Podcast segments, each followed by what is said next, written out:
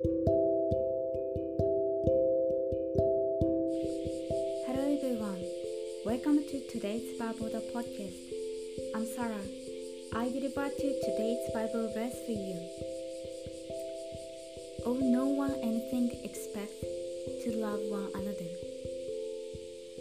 For he who loves another has fulfilled the law. Financial and mental debt can easily break relationships. But the death of love does not break relationships.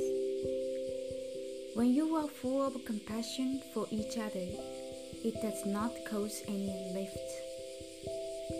May you spend your time in the love of Jesus today too. Thank you for listening. Hope you have a wonderful day.